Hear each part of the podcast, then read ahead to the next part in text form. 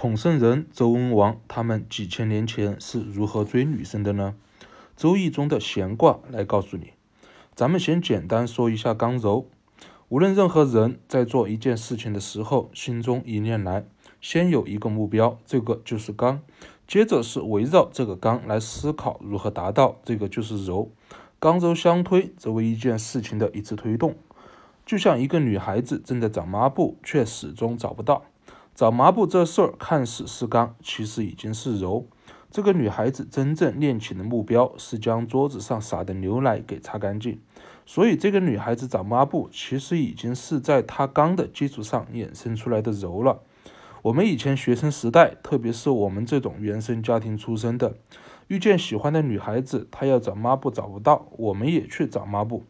接着找半天依然找不到，看似一副真心的样子，女孩子也不为所动，自己还很委屈。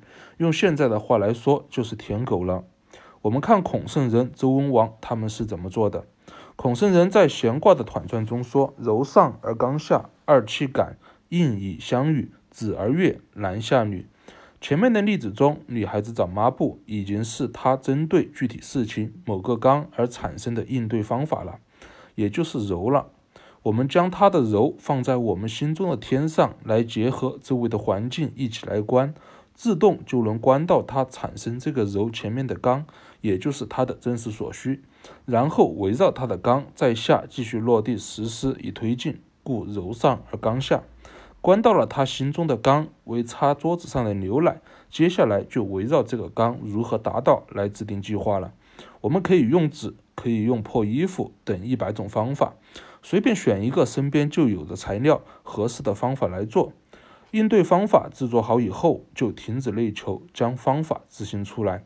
这个女孩子的心中真实问题当然能解决了，她自然会非常喜悦而愿意和我们有交集。故应以相遇，子而悦，男下女了。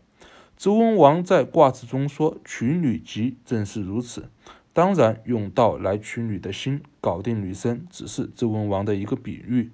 我们用感不只能取女心，也能取男心，可取儿女心，还能取万物之心。